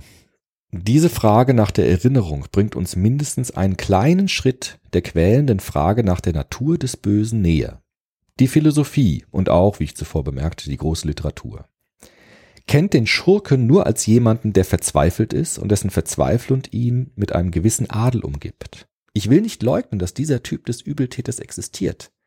Bin aber sicher, dass die größten Übel, die wir kennen, nicht ihm zuzuschreiben sind, der sich wieder in die Augen sehen muss und dessen Fluch es ist, dass er nicht vergessen kann. Die größten Übeltäter sind jene, die sich nicht erinnern, weil sie auf das Getane niemals Gedanken verschwendet haben. Und ohne Erinnerung kann nichts sie zurückhalten. Das Denken an vergangene Angelegenheiten bedeutet für menschliche Wesen, sich in die Dimension der Tiefe zu begeben, Wurzeln zu schlagen und so sich selbst zu stabilisieren, so dass man nicht bei allem Möglichen, dem Zeitgeist, der Geschichte oder einfach der Versuchung hinweggeschwemmt wird. Das größte Böse ist nicht radikal. Es hat keine Wurzeln. Und weil es keine Wurzeln hat, hat es keine Grenzen, kann sich ins unvorstellbare Extrem entwickeln und über die ganze Welt ausbreiten.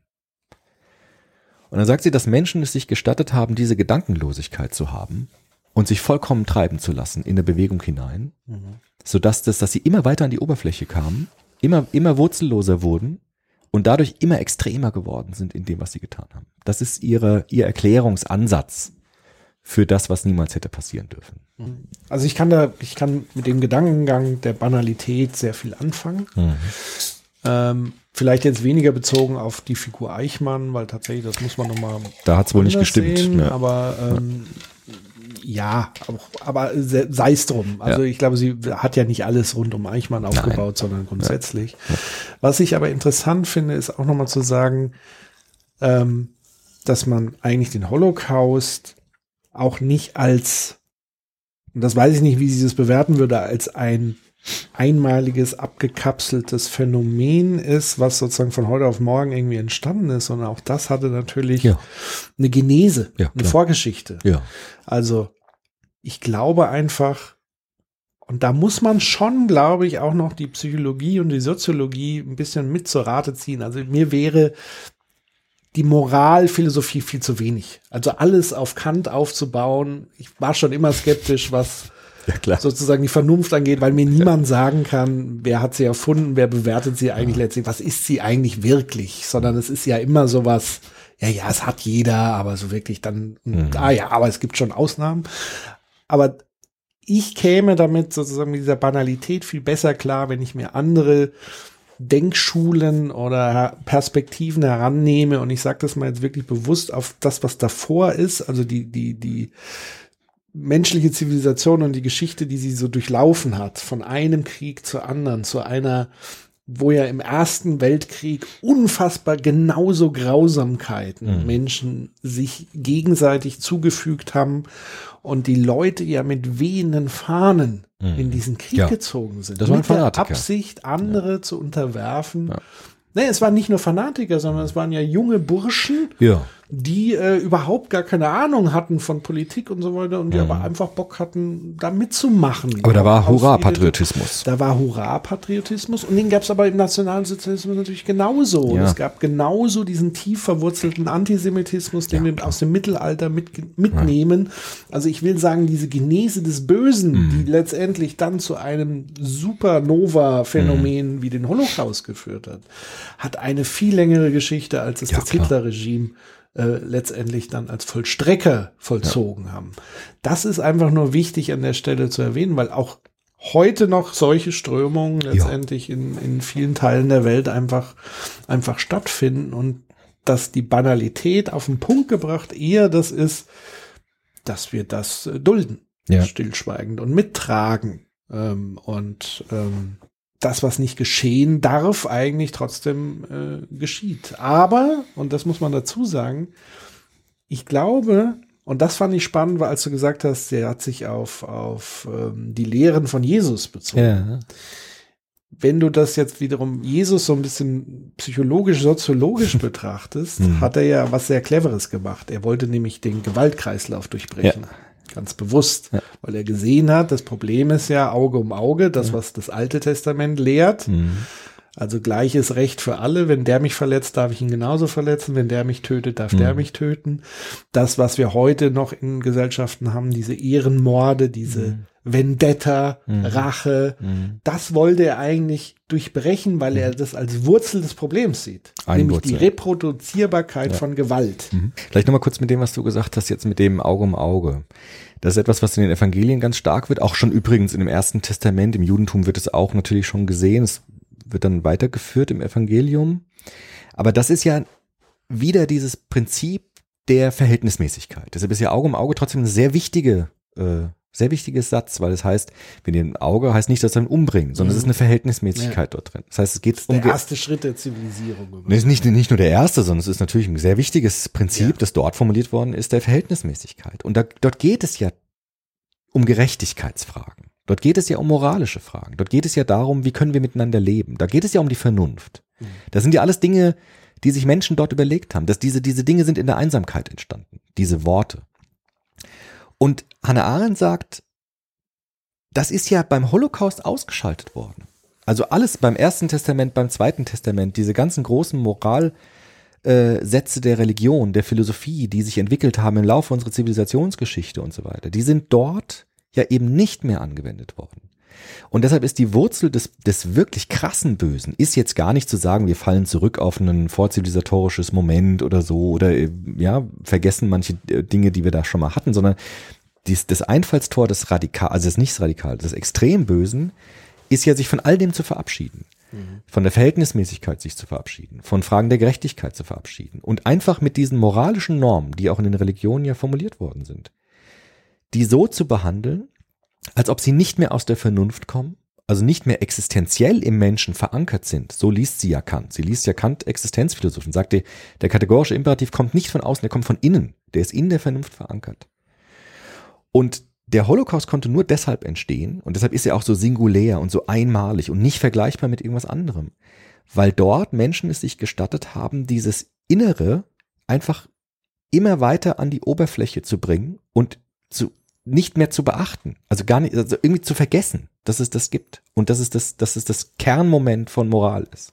Alles das, was die goldene Regel sagt beispielsweise, was die Verhältnismäßigkeit des ersten Testaments sagt, was Jesus sagt im zweiten Testament, alles das wurde fahren gelassen. Alles das wurde ziehen gelassen. Und es wurde mit diesen zentralen moralischen Elementen, die die Religion und die Philosophien hervorgebracht haben, so umgegangen, wie sie das schön sagt, finde ich, wie mit Tischmanieren. Dass man sagt, das ist alles relativ. Das ist alles Zeitgeist. Das ist alles nur gesellschaftliche Konstruktion. Und sie sagt, Person sein heißt, sich so zu verwurzeln, dass man nicht mit jedem Zeitgeist mitgeht. Dass man nicht einfach sagt, naja, das ist heute so und morgen ist es anders, sondern dass man eine bestimmte Stabilität in sich aufbaut. Das kann man sich belehren lassen von Sokrates. Man kann sich belehren lassen vom Ersten Testament, vom Zweiten Testament, von äh, Kant. Und dann, dann kann man eine, eine, eine Gestalt entwickeln, eine personale Gestalt.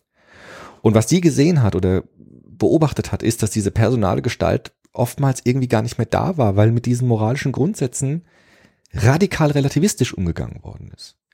Und das hat sie wohl beim Eichmann halt so gesehen, der gesagt hat, na ja, das sagt ihr jetzt heute in eurer Gesellschaft. Ich lebe jetzt auch, ich bringe jetzt auch niemanden mehr um. Weil jetzt gibt's andere Normen, klar. Aber damals gab's halt die Normen.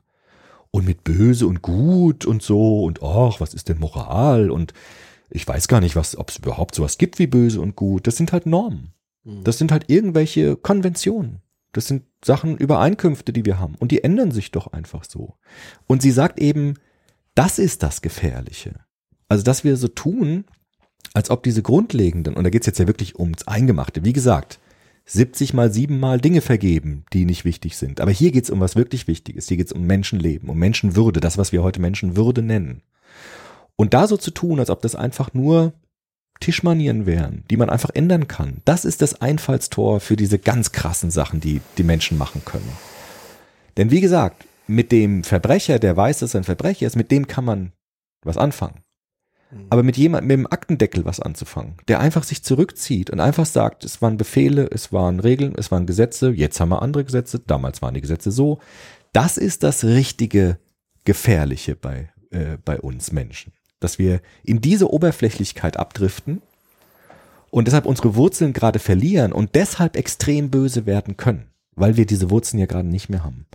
Und das, glaube ich, ist etwas, was bei Arendt immer wieder in, in, in Erinnerung gerufen werden muss. Also, dass, dass das, also diese Kopplung, könnte man sagen, von extremen Fanatismus und extremem Relativismus, wenn das zusammenkommt, Mhm. dann ist das das Einfallstor für ganz schreckliche Dinge, die wir tun können. Mhm. Ja, ja ähm, definitiv. Nur für mich ist ja die Frage, was ist dann ähm, die Schlussfolgerung daraus? Also erstens, es gibt offenbar viele Menschen, die geübt sind in diesem Relativismus. Ja. Es gab auch sicherlich ganz viele gebildete Nationalsozialisten, ja. die sich den kategorischen Imperativ so umgedeutet haben, dass sie das aus ihrer Herrenrasse äh, heraus begründen konnten, dass das mhm. natürlich ein Allgemeingut äh, wird äh, für den Rest, nämlich nur ihrer Herrenrasse, ähm, dass man das dann dadurch verantworten kann. Das heißt, wenn sie attestiert, dass es so etwas gibt, müsste man dann nicht viel stärker wieder den, den Blick auf, also dass es offenbar nicht möglich ist, rein aus der Vernunft heraus zu handeln, mhm. sondern dass es ja immer die Gefahr gibt, das eben nicht zu tun und es zu verlieren und es eher auf Normen ankommt, heißt das dann nicht im Umkehrschluss, es, die Normen und die Gesetzgebung und die Erziehung und die Sozialisation ist eigentlich der wichtigste Faktor. Ja, auch, auch, ja klar. Aber sie würde es halt sagen, Sozialisation, Erziehung, das sind ja schon wieder Erklärungen, die den einzelnen Menschen vor dem, was er getan hat, so ein bisschen nicht entschuldigen, aber so ein bisschen erklären dann wieder. Und sie sagt, du musst trotzdem die, die Frage beantworten, wieso hast du Menschen umgebracht und hast nicht irgendwie mal drüber nachgedacht, was du da tust, wenn du dort mitgemacht hast. Also warum hast du dich, warum hast du dich so mitnehmen lassen von der sozialen Bewegung oder der Ideologie, dass du das alles über Bord geworfen hast? Diese Frage muss sich trotzdem jeder stellen, egal. Da kann man irgendwie sagen, ja, ich bin so erzogen worden, okay. Aber trotzdem ist die Frage, bleibt ja dann da. Also, wieso habt ihr nicht einfach mal fünf Minuten überlegt, was ihr hier eigentlich macht? Aber die Antwort wirst du ja nicht bekommen. Ja, das eben, ist eine das sagt sie ja. unbefriedigende Frage. Also Ja. äh, die führt ins Nichts bei Leuten, die offenbar ja kein Gewissen haben oder es Ja. nicht so umgedeutet haben, dass es zu ihrer Realität passt. Also Ja. deswegen ähm, finde ich an der Stelle den Konstruktivismus hilfreich, der ja dann oftmals in die Ecke gestellt wurde des Relativismus, was aber, aber ganz und gar nicht ist, sondern er hilft zu verstehen, warum Menschen sich eine Wirklichkeit konstruieren, wo Vernunft keinen Platz mehr hat. Wo Vernunft weggedrängt, Ja. also in dem Ja. Sinne, wie Kant Vernunft formuliert, wie Mhm. Arendt sie sich verwünschen würde, Ja. es offenbar so eine Wirklichkeitskonstruktion gibt. Und gibt's, die besteht aus zigtausenden Narrativen, also ein Mhm. Narrativ der Verschwörungstheorien, die sagen, die Juden haben die Brunnen vergiftet, Mhm. haben unsere Kinder ermordet, die wollen die Weltherrschaft, wenn wir nicht schnell genug sind äh, und, und das eindämmen, dann werden sie uns. Das heißt, wir müssen präventiv tätig werden, bevor das passiert, bevor die noch mächtiger werden. Das sind auch Narrative, die ja heute Ja, sich unfassbar verbreiten und Leute immer noch daran glauben und diese Vernunft, die Kant und Arendt sich wünschen würde, komplett aushebelt. Ja. Und deswegen ist zumindest meiner Ansicht nach es hilfreicher darüber nachzudenken und das wäre dann so ein Ansatz wie Elias beispielsweise. Ich weiß nicht, ob's ähm, wer war das mit äh, der Mensch ist der Wolf Hobbes. Hobbes. Ähm, zu sagen, Menschen brauchen, glaube ich, auch einfach Regeln, die natürlich von vernünftigen Menschen, also die diese Vernunft verinnerlicht haben, da haben wir ja ausführlich über, darüber gesprochen, Ja. Ethik, Moral, Ja. also zu sagen, ich bin von innen heraus fest überzeugt, Dinge zu tun und ich gieße sie in ein, ein Gesetz und, Mhm. und veranlasse Leute, die es nicht einsehen, die, die nicht in der Lage sind, dazu sich zumindest an diese Regeln zu halten. Und ich glaube einfach, wenn man auf die Menschheit guckt und ihre Geschichte und so ambivalent, wie sie ist, also wir sind unfassbar liebende Wesen und wir sind unfassbar hassende Wesen. Das ist die ganze Bandbreite, muss es einen Weg geben, der Balance dieses hinzuführen, anderen, also Leid grundsätzlich einzudämmen. Das würde sie ja gar nicht widersprechen. Ja, ja. Ne? Also für sie ist ja wirklich nur die Frage, sie will ja auch gar nicht jetzt irgendwie ein Erziehungsprogramm Nee. aufstellen oder so, oder Sozialisations, irgendwelche Hinweise geben für Familie oder Schule oder so. Für sie ist nur die Frage wichtig, wie konnte es dazu kommen? Mhm. Und dort sagt sie, Fanatismus reicht nicht. Mhm. Natürlich sind Fanatiker schrecklich und tun schreckliche Dinge. Aber für einen Holocaust reicht es nicht. Für einen Holocaust muss diese absolute Oberflächlichkeit dazukommen. Mhm. Dieses sich weigern nachzudenken. Mhm. Dieses sich weigern in die Einsamkeit zu gehen. Die Weigerung von Reflexion. Mhm. Die Weigerung zu überleben, äh, zu, zu überlegen, mit welcher Person lebe ich hier eigentlich zusammen, wenn ich abends nach Hause komme? Mhm. Welche Personen bringe ich da eigentlich mit in meinen Haushalt? Mhm. Und dass Menschen sich gestattet haben, diese Fragen einfach auszublenden. Mhm. Das ist für sie das Einfallstor für dieses krass extreme Böse, dass Menschen bereit waren, das Nachdenken, das ernsthafte Nachdenken über moralische Normen, über Ethik, über Menschenwürde, was das eigentlich ist, diese Fragen einfach aufzugeben. Mhm. Und das ist gefährlich, sagt sie. Ja. Der schlimmste Verbrecher, der, selbst der schlimmste Satan aus der Hölle gekrochen weiß, dass er böse ist. Aber wenn du irgendwie glaubst, du bist irgendwie nicht mehr böse, weil du dich einfach nicht mehr drum kümmerst und gedankenlos einfach irgendwas machst, ohne drüber nachzudenken, das ist für sie, wenn das hinzukommt, dann gibt's kein Halten mehr.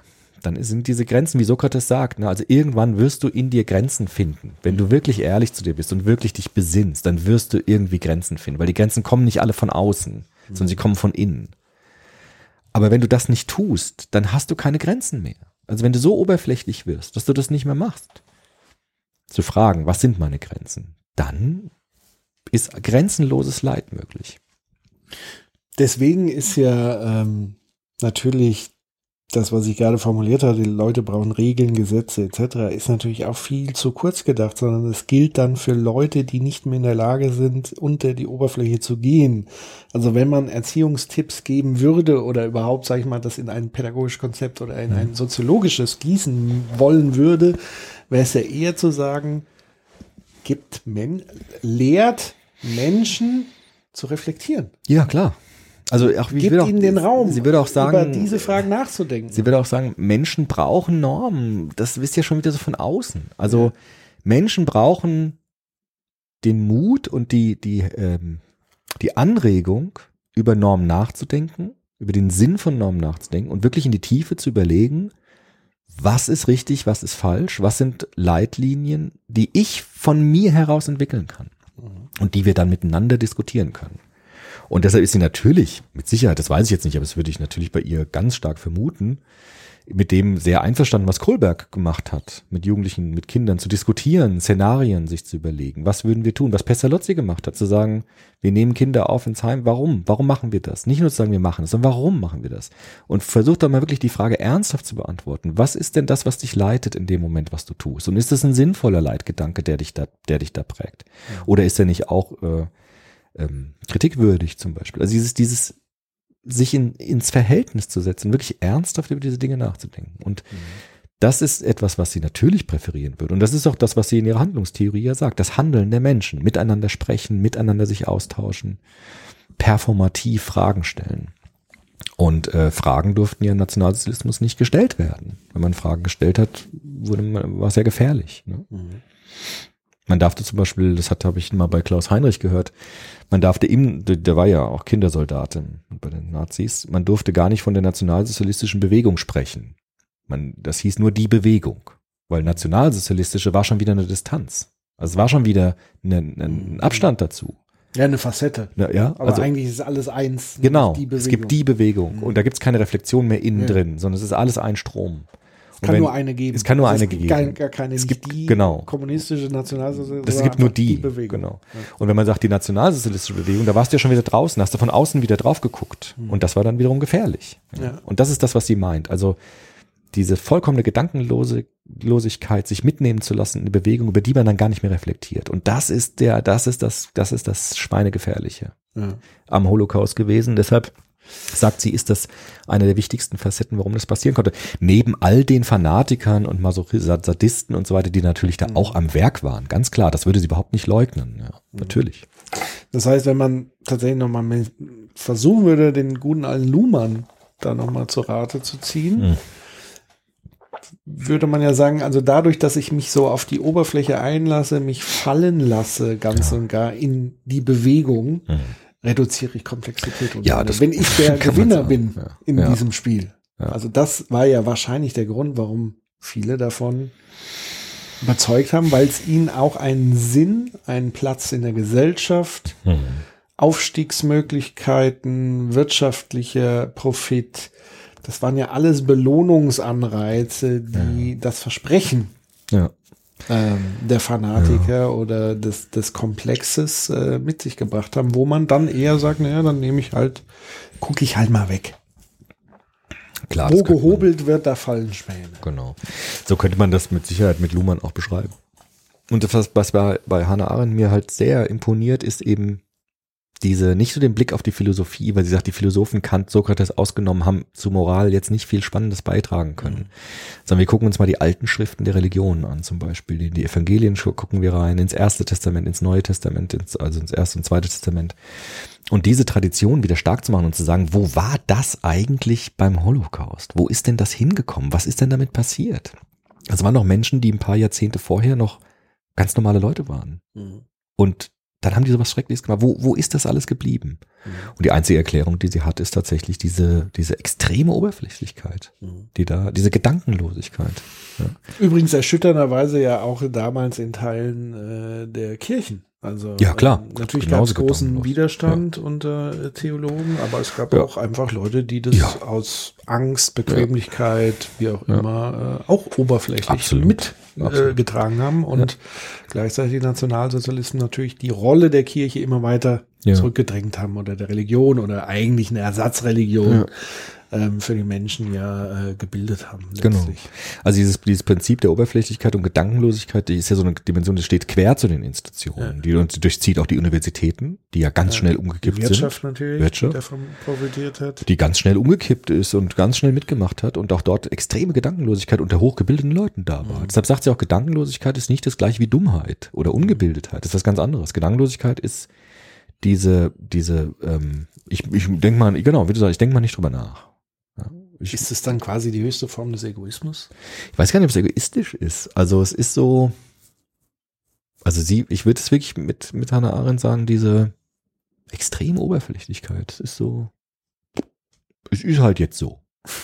Ist, ist halt jetzt so. Früher war es anders, klar, wird doch vielleicht mal wieder anders sein, aber jetzt ist es halt so. Und das ist doch eh alles austauschbar. Also was heißt hier gut und böse? Das ist doch, ist doch das machen wir doch. Und dann machen wir es halt anders. Und dann sagt ihr zu mir, ich war böse, hallo? Das ist doch einfach anders gewesen. Ist nicht mehr, es ist so eine Typologie, so eine, so eine Ex- Extreme, so, ne? Da, du siehst so und du siehst so und ich sehe so. So, und da kann mir doch keiner was vorwerfen draus.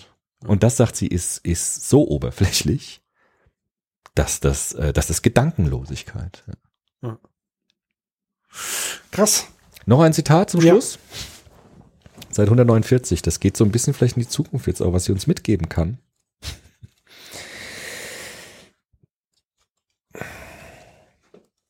Die Frage ist vielleicht noch ganz kurz davor, äh, was heißt Widerstand eigentlich im Nationalsozialismus? Auch da hat sie was zu gesagt. Okay.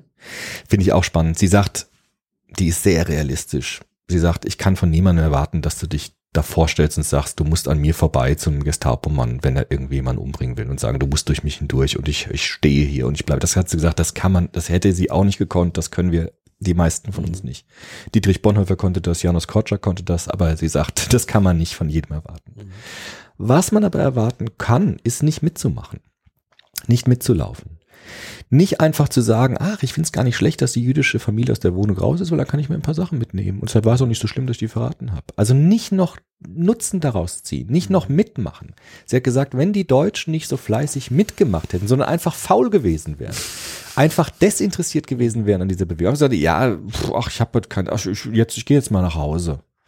Ich mache mal früher Feierabend, weil mh, dann wäre das alles nicht so schlimm gekommen. Also dieses Mitmachen, dieses Engagement zu haben. Aber das ist ja spannend. Also da Das kommt ja ist das, das. Engagement ja schon wieder Ja, ja, ins Spiel. ja, ja. Es ist nicht einfach dieses Weggucken, Das sondern das ist schon fast ja die erste Stufe des Widerstands, Ja, sondern es ist schon wieder der nächste Schritt. Genau, Also schon die Fackel in die Hand nehmen, Ja. da mitzumarschieren, die Binde umbinden. Weil ich will ja auch irgendwie. Also es ist mehr als dieses, gemobbt ich mache mit aus Angst vor Nee, äh, nee, nee. Repressalien oder weil es mir völlig scheißegal ist, sondern es ist ja schon es ist, ja. Es ist Und dieses. es ist eine, für mich auch eine andere Kategorie, wie zu sagen, es ist, es, es plätschert so alles in der Oberfläche, sondern es ist dieser Tick mehr. Es ist schon Ja, ein Tick mehr Begeisterung in der es Sache. muss drin. schon so dieses Ding drin sein. Aber zu sagen, ich lasse das mal so weg, weil ich nehme das jetzt mal mit. So. Ja. Und ich mache mal mit. Und sie hat, sie hatte gesagt, also in der, in der Diktatur zu überleben heißt auch passiv zu sein vielleicht. Also nicht, nicht mitzumachen. Also nicht noch Nutzen daraus zu ziehen für sich, dass da passiert. Sondern wenn, wenn wir alle das sabotiert hätten damals, Mhm. so dieses Regime, ja, dann hätte das vielleicht gar nicht so weit gekommen. Dann wäre, dann wäre das gar nicht so möglich gewesen. Natürlich, weil natürlich äh, Diktaturen nur so stabil äh, ist, wie Ja. die Masse, die es letztlich trägt. Oder äh, wenn es eine kritische Masse gibt, die davon profitiert, dann trägt sie Mhm. das. Und wenn das nicht mehr der Fall ist, dann kippt das auch ganz schnell, Ja. weil das ist ja eine Machtbeziehung, Ja. äh, die man eingeht. Also das Volk oder Teile des Volks hatten eine Machtbeziehung zum Regime. Ja, so, und natürlich. das wurde gemeinsam durchgezogen. Auf jeden Fall. Gegen andere. Dazu nochmal das Zitat. Doch ist auf 149. Doch ist, so fürchte ich, die Wahrscheinlichkeit weitaus größer, dass jemand kommt jetzt in die Zukunft. Dass jemand kommt und uns sagt, es sei ihm egal. Jede Gesellschaft wäre ihm gut genug. Diese Indifferenz stellt, moralisch und politisch gesprochen, die größte Gefahr dar. Auch wenn sie weit verbreitet ist. Und damit verbunden und noch und nur ein bisschen weniger gefährlich ist eine andere gängige moderne Erscheinung, die häufige anzutreffende Tendenz, das Urteilen überhaupt zu verweigern.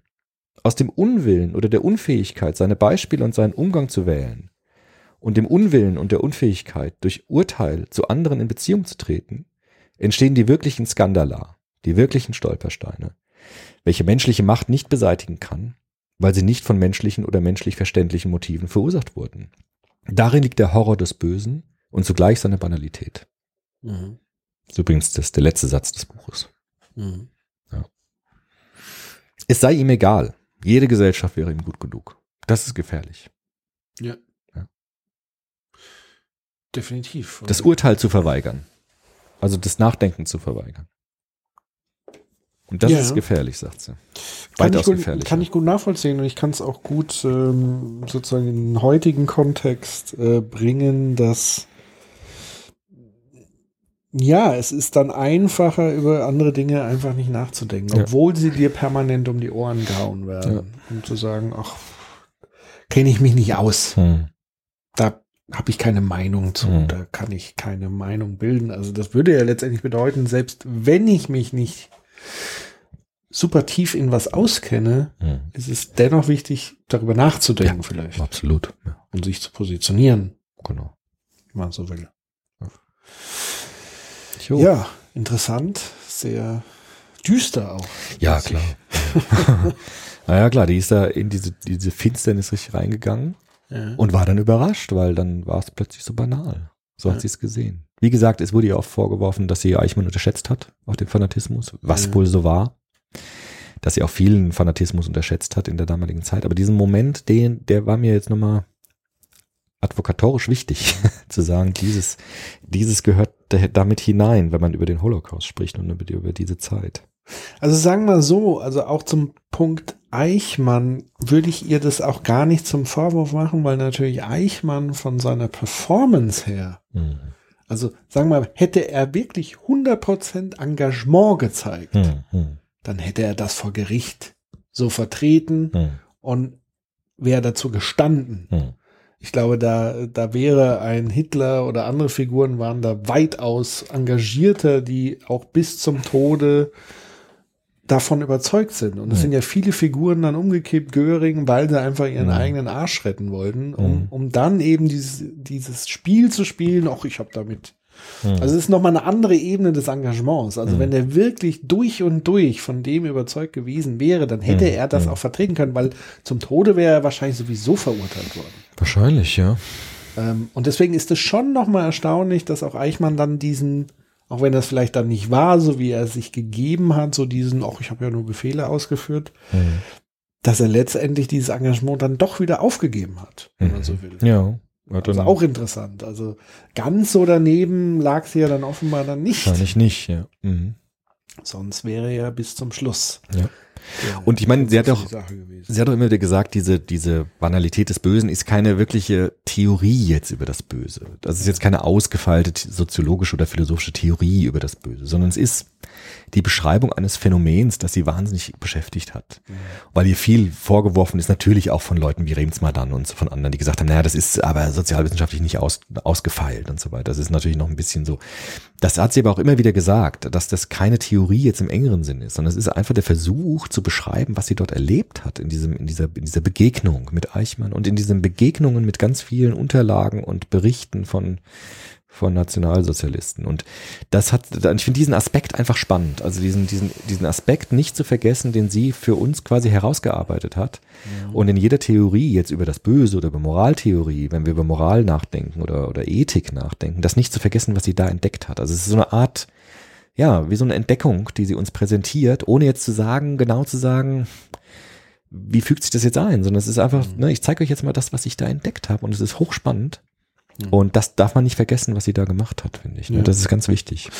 Und beim Nachdenken nochmal über Eichmann und so weiter, ähm, zum einen nochmal der Vergleich zu einem Täter wie bei Christchurch Mhm. etc., die auch vor Gericht weiterhin Ja, ist ein diese Fanatiker. Überzeugung- Genau. Das ist ein lupenreiner Fanatiker, würde man sagen. Ja. der unerschütterlich bis zum Schluss das fortführt, egal welche Konsequenzen es hat. Und ich glaube, das, was viele durch Arends Gedanken erschüttert hat, ist, das war ja in einer Phase, wo man diese Also es war ja eigentlich eine Schuld- und Sühnephase. Mhm. Also man wollte die Verantwortlichen zur Rechenschaft ziehen. Ja. Und das Schlimmste, was dir passieren kann, ist zu sagen, das ist eigentlich banal. Genau. Also, das ist das Es ist Schlimmste. nicht das Riesenmonster, genau. was ihr jagt, Genau. sondern es ist die Banalität, die Ein nicht Hans zu Wurst. greifen ist. Du Irgendein müsstest Typ. das gesamte Land, die, da mitgelaufen sind, vor Gericht stellen. Könnt ihr aber nicht. genau.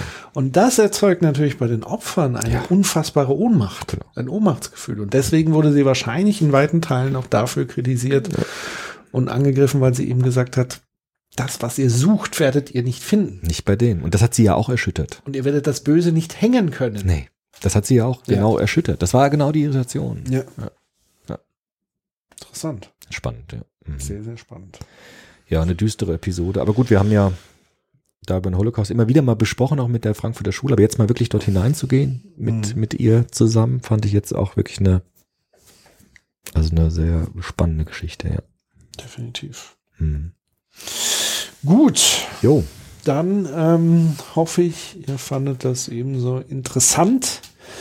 Ähm, und ähm, ja, müssen wir das wieder ein bisschen verdauen. Das ist ja Mhm. nicht so, nicht so Mhm. einfach, wenn man da eintaucht, muss Mhm. man auch wieder, wieder rauskommen. Ich hoffe, Mhm. ihr, ihr tut das auch sehr gut und nehmt zumindest das auch zum Anlass, über viele Dinge tiefer nachzudenken, als, als vielleicht heute möglich ist oder sich einfach auch mal die Zeit nimmt, das zu tun.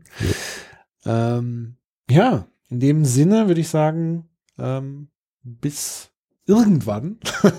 genau, bis zum nächsten Also Mal. es, es wird definitiv irgendwann wieder eine Folge geben. Wann und zu welchem Thema wissen wir an der Stelle nicht, aber ihr habt ja jetzt noch genug Stoff und Futter und äh, wir freuen uns wie immer über äh, Weiterempfehlungen von euch, weil ähm, wir kriegen ja immer wieder mit, also mindestens so einmal in der Woche schreibt jemand, oh, ich habe den Soziopod entdeckt äh, Mhm. und das, ihr müsst es so sehen, diese Leute haben die Chance, äh, fast zehn Jahre jetzt auf einmal nachzuhören. Ja. Das, was ihr alles schon hinter euch habt. Genau. Von daher ist es doch vielleicht auch, äh, wenn, wenn ihr den, den Soziopod wertschätzt, ist das doch ein schönes Geschenk für Leute, die das noch nicht kennen, wo ihr denkt, oh, das könnte dem vielleicht gefallen. Ist das doch wunderbar und die haben dann genug Hörstoff. Ja. Zumal ich auch mitkriege, dass Leute auch öfters mal eine Episode hören als ein, oder mehr als einmal hören. In dem Sinne müsst ihr euch leider so ein bisschen äh, wieder gedulden, aber wir, wir sind dran. Mhm. Der Doktor ist dran. Ich bin dran. Ja. Wenn ich Zeit. Jetzt kommt erstmal das Online-Semester. Genau. Jetzt geht Wir hoffen das Beste. Herbst los. Genau. Also, ihr Lieben, passt auf euch auf. Ähm, ja, Gute Zeit. auf, auf bald. Bis dann. Tschüss.